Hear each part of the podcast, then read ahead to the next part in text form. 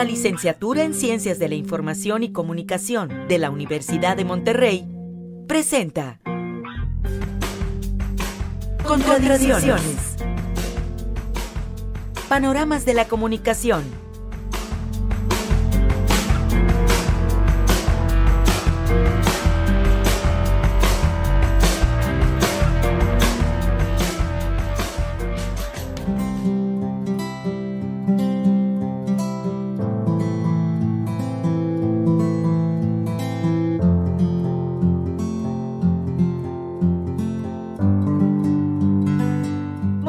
bienvenidos a Contradicciones, Panoramas de la Comunicación, programa de la licenciatura en Ciencias de la Información y Comunicación y licenciado en Cinematografía y Producción Digital.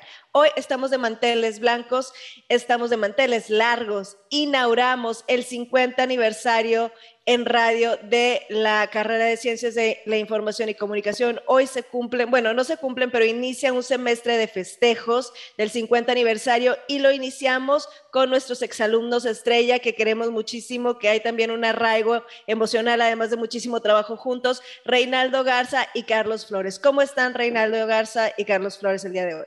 Muy bien, muchísimas gracias. Pues muy contentos de arrancar, de, pues, tener el honor de arrancar los festejos del 50 aniversario de la carrera que, pues, que le tenemos tanto cariño, ¿no? Y muchísimas gracias por la invitación.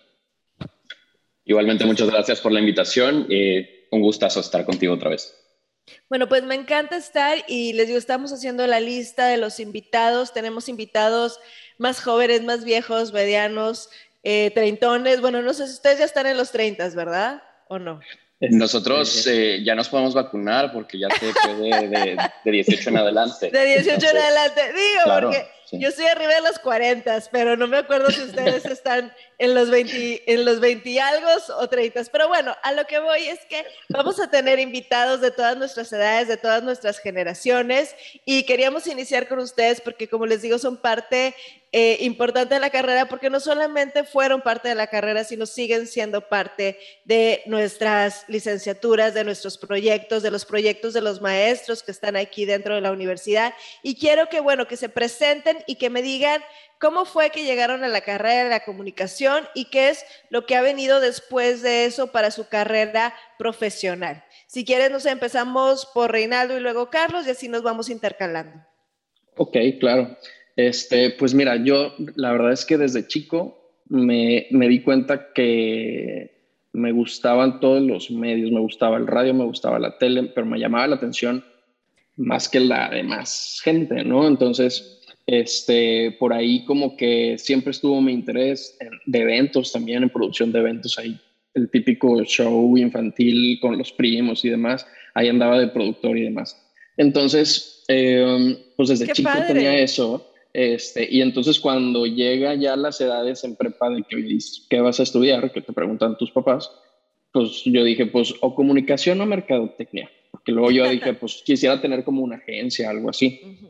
Este, y para mis papás fue de, ah, ok, muy bien, porque no se les hizo nada extraño que me fuera por ahí. Cuando finalmente les digo, voy a estudiar comunicación, fue un, por supuesto, este, definitivamente se, veía, se veía que iba por ahí la, la, cosa, ¿no? Y la verdad es que desde que conocí la UDEM en la prepa, eh, no estudié la prepa en la UDEM, pero eh, estando en prepa conocí el, el campus, nos llevaron a, a, conocer la estación de radio, fue lo primero que vi y me enamoré y dije, de aquí soy. Entonces, pues ya, el resto es historia. Este, pues me inscribí y, estudié y la verdad fui muy feliz durante la carrera. Este, conocí precisamente ahí a, Carlos, a Gil, que son con los que comenzamos eh, la agencia de, comunicación de Tres Multimedia, eh, y pues el resto, pues aquí andamos ya, unos años después. Qué padre, lo seguiremos contando. Muy bien, Carlos, ¿cuál es tu historia para iniciar esto? Pues mira, yo eh, creo que encajo en este perfil de, cuando era niño era el que no dejaba de hablar, y ya sabes que siempre hay como este este estereotipo, ¿no? De que hablas mucho, entonces te vas a dedicar a la comunicación y, pues sí, un poco sí.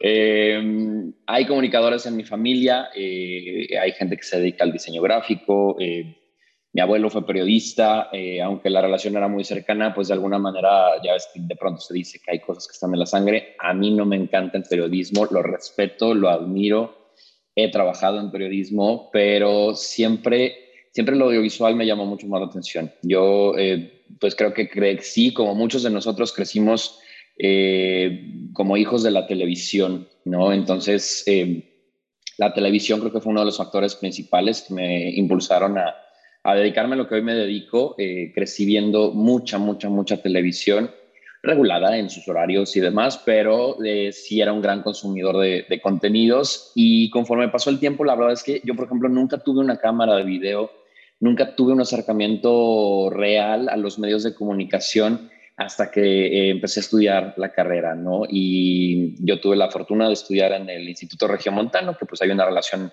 cercana entre los lasallistas y la UDEM. Entonces, de ahí vino el primer acercamiento y además mi hermana ya había empezado su carrera de diseño gráfico justo en la UDEM también. Entonces, ya tenía yo un panorama un poquito más cercano al, a la UDEM. Y creo que justo alguna vez lo comentamos, algo que, que a mí también me llamó la atención fueron los laboratorios de la UDEM. Eh, cuando estás chavo de pronto te dicen, no, es que revisa el plan de estudios y demás, pero la verdad es que a veces no entiendes mucho el plan de estudios hasta que ves los laboratorios y entonces empiezas a conocer a los maestros y la verdad es que lo sigue viendo, pero en ese momento pues eran unos maestrazos, ¿no? Entonces creo que de ahí vino también como, como el enamoramiento de la carrera. Me encanta, me encanta escucharlos y como volver atrás, imaginarme, ¿no? O sea, esta llegada a los laboratorios y cuando te emocionas y dices, ¡Ah! yo voy a estar ahí, o sea, yo voy a tener el micrófono y voy a poder hacerlo y es, es una experiencia padrísima. Y bueno, en este cuajar, en este caminar, nace Tres Multimedia. ¿Cómo es que dices un día, fíjate que voy a cobrar por algo que hago y que creo que me sale bien y que voy a empezar a, a que me paguen por esto, ¿no? O sea, ¿cómo empieza esa idea? Pues mira, eh, eh, por lo menos en mi caso, como te decía, desde antes de la carrera yo ya me visualizaba con una agencia. Sabía que por ahí había algo de negocio.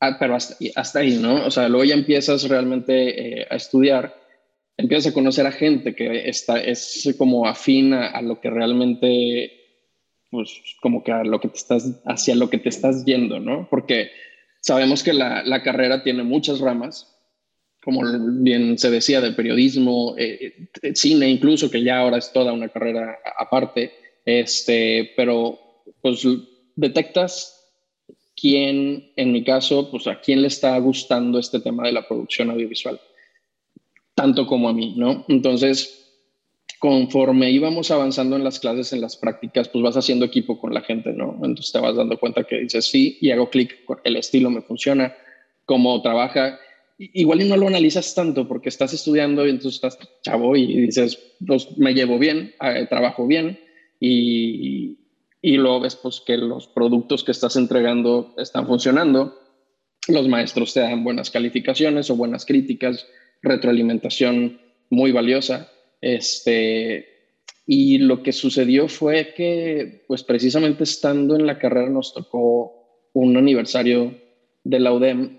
Eh, cuando yo estaba llevando la clase de tele y eh, la maestra, que era Mónica Gutiérrez, buenísima la maestra de tele, este, mm, pone a la clase eh, la opción de quién le gustaría hacer un programa especial del aniversario de la UDEM, que se va a transmitir en TV Nuevo León. Y pues yo levanté la mano y entonces mi equipo fue como que, bueno, pues ya levanto la mano. Entonces desde ahí te das cuenta que sí, pues, sí, si ya te estás aventando a hacer algo cuando podrías zafarte sin ningún problema, pues dices, creo que ahí está la pasión, como que sí, sí te gusta, ¿no? Entonces, durante el semestre se trabajó en eso eh, y finalmente salió un programa, pues creo que bastante bien. Y de ahí, eh, pues empezamos a ver ya también que precisamente podíamos hacer ya videos con un nivel que podría cobrarse ahora sí ya, no nada más como estudiante. Y precisamente siendo estudiantes, eh, empezamos a trabajar eh, formalmente con clientes ya reales, eh, ya después de haber llevado estas clases de tele.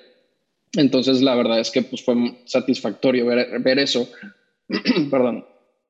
Obviamente tuvimos pláticas desde antes, o sea, muchos semestres antes, porque hicimos clic Carlos y Gil, precisamente el que te decía que es el, otro compañero con el que empezamos Tres Multimedia. Y pues fue de, pues nos gusta, vamos a, hacer algo, pero vamos a hacerlo bien, o sea, ya pensando en, en el futuro, no nada más en, en los trabajos de, de, la UDEM de las clases, ¿no? Y creo que ah, por, por, por ahí nos, nos, nos, fuimos, pero quiero que también que Carlos platique su, su, versión. Vamos a escuchar cuál fue la versión, ¿no? Porque el Cristo siempre tiene muchos colores. Tu verdad, Carlos. A ver qué pasó cuando Rey levanta la mano y todos tienen que hacer el programa de Mónica y luego ya empiezan a trabajar con ella. Fíjate que sucede algo muy curioso, que además, eh, no sé, creo que esa es parte de las coincidencias que la UDEM nos permitió tener somos de generaciones diferentes. Eh, yo soy 10 años más chico, ¿no? Soy un poco, unos años un poco más grande, entonces como, yo entro primero a la UDEM, eh, a mí me dan la oportunidad de trabajar en la agencia informativa. Eh, me invita en ese entonces la maestra Silvia Olivares, porque querían alguien que apoyara a hacer el monitoreo de noticias y demás, ¿no? Eh, entonces, eh, después de pensarlo mucho y de resistirme mucho al tema del periodismo, porque me decían, es que si te fluye y para mí era, es que yo no quiero. Y ya sabes, estira y afloja en lo que estás conociendo, estás decidiendo qué es realmente lo que quieres hacer. Empiezo yo a trabajar ahí con ellos eh, y conforme va avanzando el tiempo me van permitiendo desarrollar más funciones. Entonces, para cuando Gilberto y Reinaldo entran a la carrera, eh, a mí me toca incluso, de hecho, darles la primera clase porque justo la maestra no pudo asistir. Entonces, pues yo les di la bienvenida y tal, ¿no? Coincidencias que finalmente llegan a suceder. Y a partir de ahí, eh, fueron varios momentos en donde fuimos coincidiendo, en donde fuimos compartiendo diferentes cosas. Y justo antes de este programa del aniversario, lo que sucede es que en Radio UDEM eh, yo ya había tenido varios programas en la estación llega el momento en que ellos tienen que llevar la clase y les propongo producirles el programa de radio, ¿no? Entonces, ahí es donde nos empezamos a poner de acuerdo junto con otro amigo, Mario Sepúlveda, que después se fue a la academia y ahora tiene, de hecho, una carrera muy exitosa en, los musicales en la Ciudad de México. Em, entonces, desarrollamos este proyecto y ahí es donde decimos, bueno, es que por aquí va, ¿no? O sea, sí queremos hacer esto coincide además con un aniversario de la estación de, Radio DM, eh, que, nos permiten producir y cambiar la imagen. Además, nos tocó producir el, último Día de la Juventud. Existía hace muchos años una cosa que se llamaba el Día de la Juventud. Entonces, hicimos la producción. Con mucha ilusión.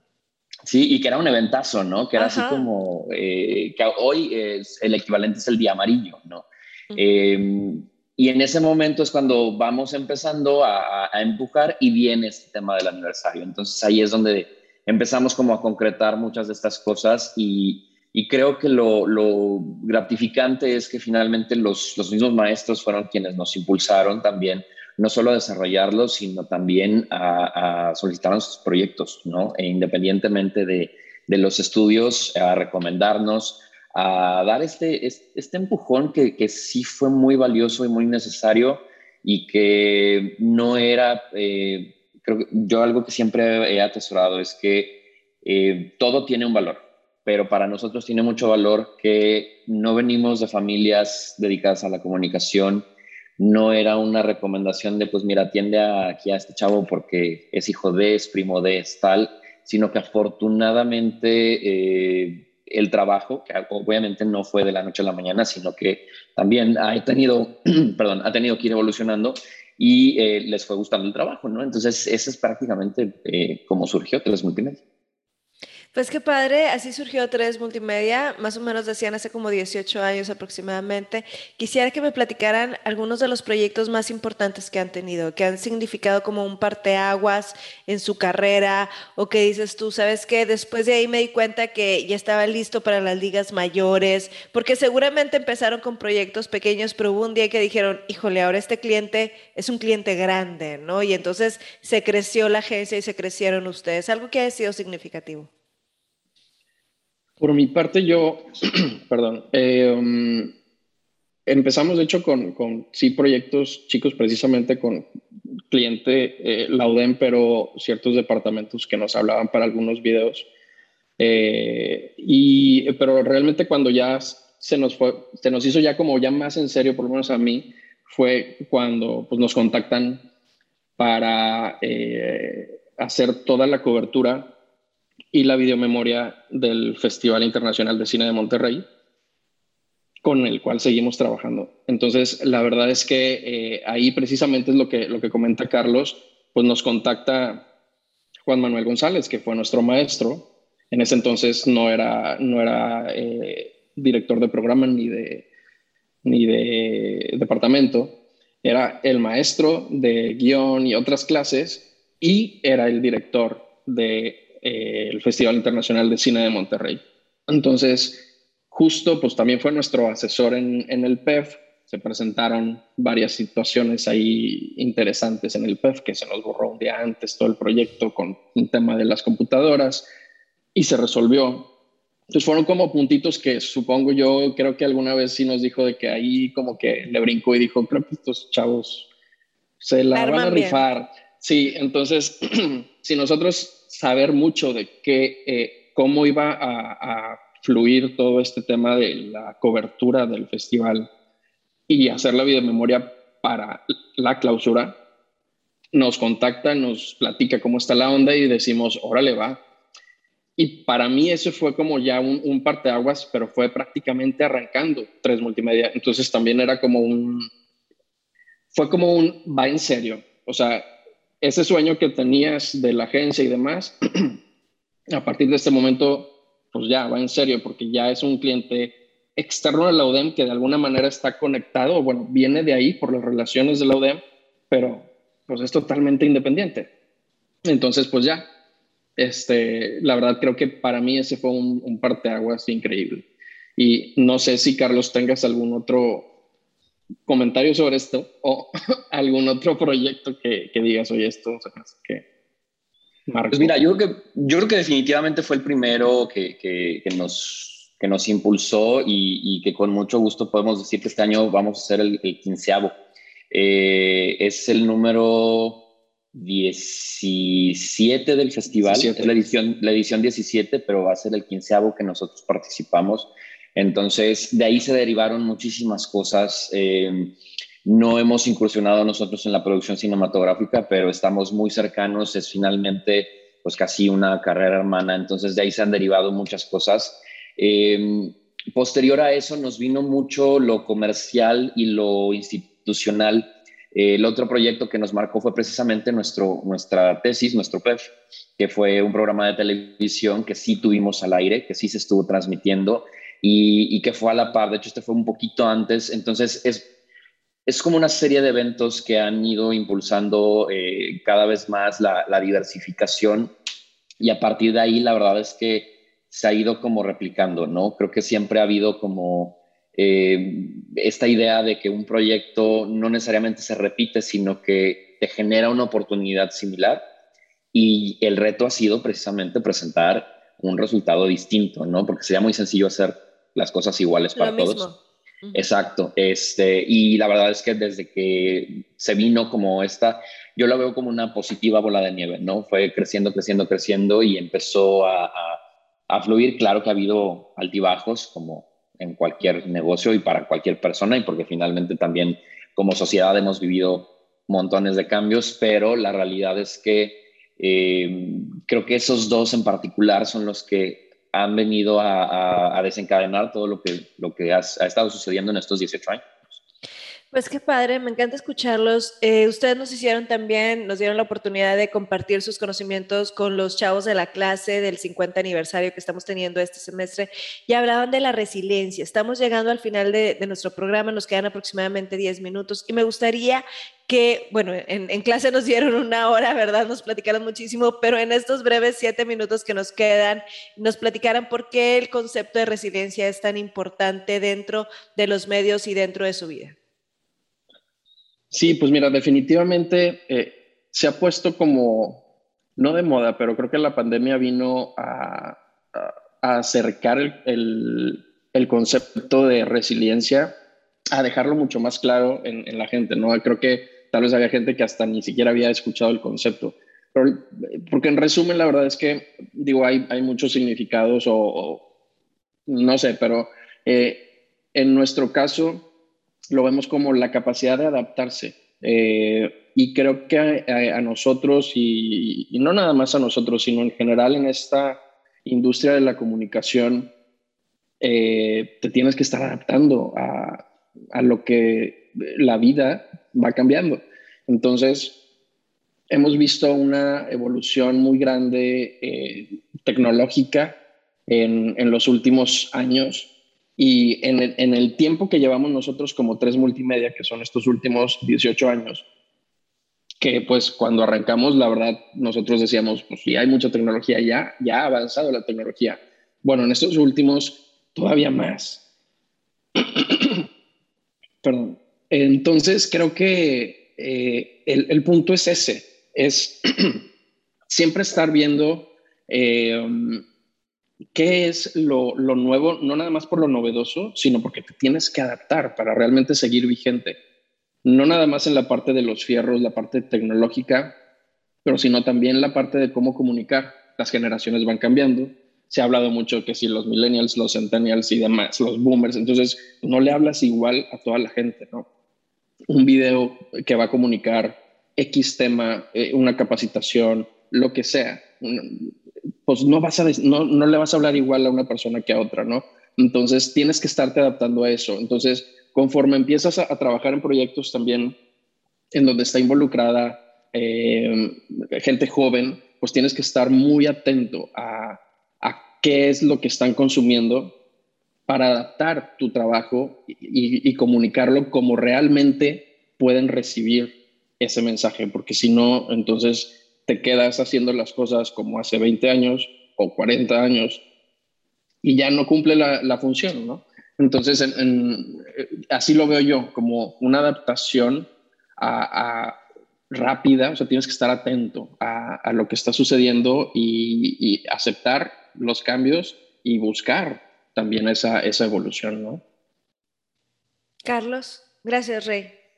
Sí, creo que justo eso, el, constantemente nos estamos enfrentando a cambios que, generan una crisis en el comunicador, porque prácticamente la labor de la comunicación es resolver crisis, es cómo hago para que la gente esté en un solo canal, ¿no? O sea, que entendamos o que tengas la misma información y que después esté sujeto a interpretación, pero de pronto desde la perspectiva de la comunicación hay que orientar ciertas interpretaciones porque si no, pues entonces lo estamos dando como completamente abierto y ahí es donde nos enfrentamos a si realmente estamos logrando el objetivo de comunicar o no.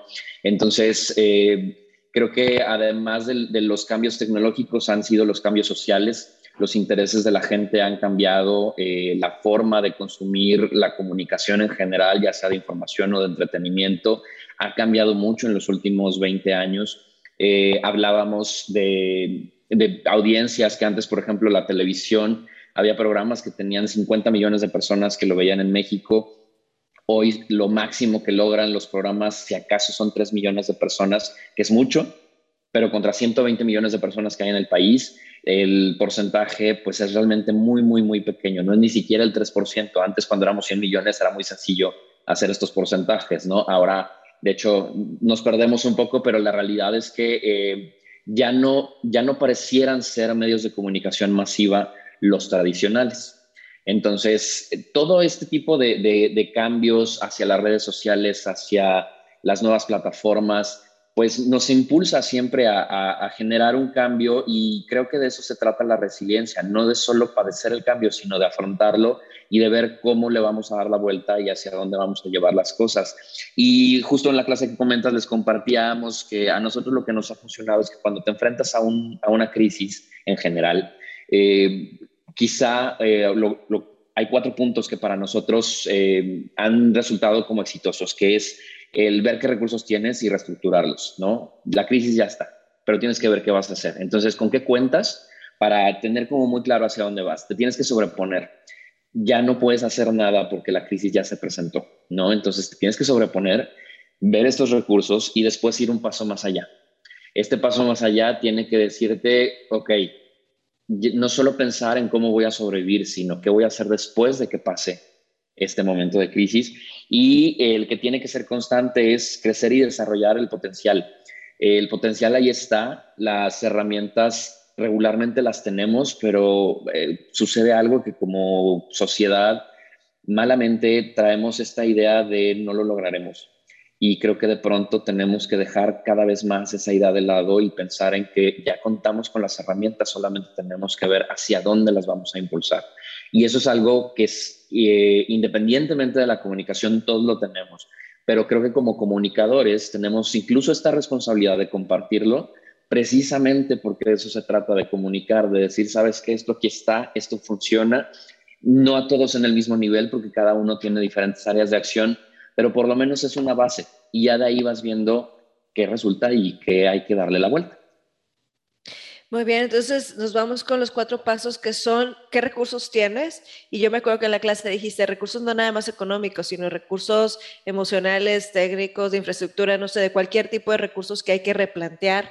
Eh, el soporte, sí, es que ya no le entiendo ni a mi letra de lo que puse aquí. Sobreponerse. sobreponerse, sobreponerse, Dios mío. O sea, los recursos, sobreponerse, ir más allá, qué pasos vas a dar más allá y ese punto tan importante, crecer y desarrollarse, porque la vida es este constante crecimiento y como dices tú y decía Rey, si no te adaptas y no evolucionas, pues el producto deja de funcionar y la realidad es que la agencia se muere o, el, producto ya no es vigente. ¿Y qué pasa? Que algo que, dijiste ahorita que se me hizo muy, muy sabio y muy, muy en este momento es, parece ser que los medios masivos de comunicación, que así los teníamos estipulados, ya no son los medios masivos de comunicación. Porque hoy tal vez puedes tener más gente conectada a un streaming, sí, en, no sé, algo de YouTube, de FaceLive, de Instagram, de lo que sea, a un programa clásico de, de las grandes televisoras que, ahora se están peleando por, por el tiempo y que se están peleando también por, por todos los recursos, por, por los comerciales, porque ahora los comerciales se fueron a otra parte, ¿no? Entonces es en dónde están los comerciales, pues es en donde está la gente viendo el, el producto, es donde están ahora las nuevas audiencias haciéndolo. ¿Algo que quisieran decir para cerrar el programa?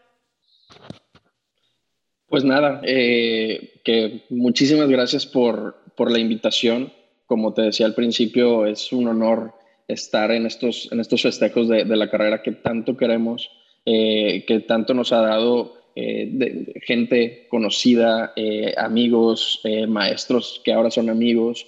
creo que eso es lo más valioso, independientemente de, de toda la parte de conocimientos y, y, demás, la verdad es que el, el gran cúmulo de gente que, que conoces a lo largo de, de, la carrera y de hecho incluso después de graduados todavía sigues conociendo gente porque pues, es, gente afín a ti, ¿no? Entonces, eh, la verdad es que eh, muy agradecido y pues muchísimas felicidades a la carrera eh, y que sean muchísimos más. Creo que, que hay mucho, mucho que hacer todavía por ahí, precisamente porque esto de la comunicación sigue y sigue y seguirá evolucionando y pues la UDEM también siempre ha estado evolucionando en, ese aspecto, con programas nuevos, se van actualizando, entonces creo que, que vamos muy bien.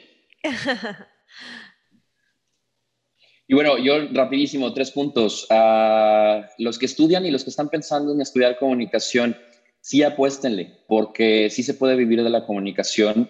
Eh, es un área que, que, tiene mucho por hacer y que precisamente está en constante evolución, entonces hay mucho por hacer acá a los maestros que actualmente están en la carrera eh, en la UDEM, síganle apostando a sus alumnos, confíen en que su trabajo es muy bueno y que hay algo que caracteriza a los egresados de comunicación de la UDEM. Entonces van, creo yo, por el mejor camino porque comunicadores habrá muchos, pero como los de la UDEM hay muy pocos. Y por último, para la sociedad y las empresas, apuéstenle a la comunicación es un área que no debemos dejar de lado, que es importantísimo que hacia el interior y el exterior de las empresas, de las sociedades e incluso de las familias, debe ser eh, una prioridad. Contar con una correcta comunicación nos va a dejar eh, no solo seguir adelante como en la vida diaria, sino nos permite ir creciendo. Entonces, eh, que no dejemos de lado nunca el tema de la comunicación. Muchas gracias a los dos y me quedo con, con, los dos conceptos, ¿no? En esta parte que Rey remarca en esta cuestión de, la solidaridad, de los amigos, de las personas afines, del, del, clima que se vive en la universidad, en el área de, comunicación, que es que es padre, que se disfruta, ¿no? Y por otra parte, esto de no podemos dejar de apostarle a la comunicación. En estos momentos de pandemia nos hemos dado cuenta de lo importante que es comunicar. No es un área aside, al lado, es el core es fundamental. La gente ha hecho cosas positivas y negativas en esta pandemia por la información que ha recibido, por cómo se la hemos comunicado. Nos damos cuenta que al interior de la empresa, de los hogares, de toda la comunicación es fundamental. Estamos llenos de creencias distintas sobre lo que es o no es la pandemia, sobre lo que son o no son las vacunas, por cómo se ha manejado la comunicación y no podemos dejarlo de lado. Es algo fundamental y crítico. La comunicación está en boga ha sido importante, es importante y será importante porque los seres humanos ocupamos comunicarnos para evolucionar y es parte de nuestra naturaleza. ¿no? Entonces, muchísimas gracias Reinaldo Garza, Carlos Flores por este tiempo. Muchísimas felicidades a Tres Multimedia por todo este tiempo que empezaron desde hace 18 años y que hoy pues han seguido construyendo y haciendo mil cosas mejores. Esto es nuestro primer programa de edición especial 50 aniversario de la carrera de Ciencias de la Información y Comunicación. Nos da mucho gusto que nuestra audiencia nos haya acompañado. Yo soy Paola del Real y aquí nos escuchamos en la próxima emisión.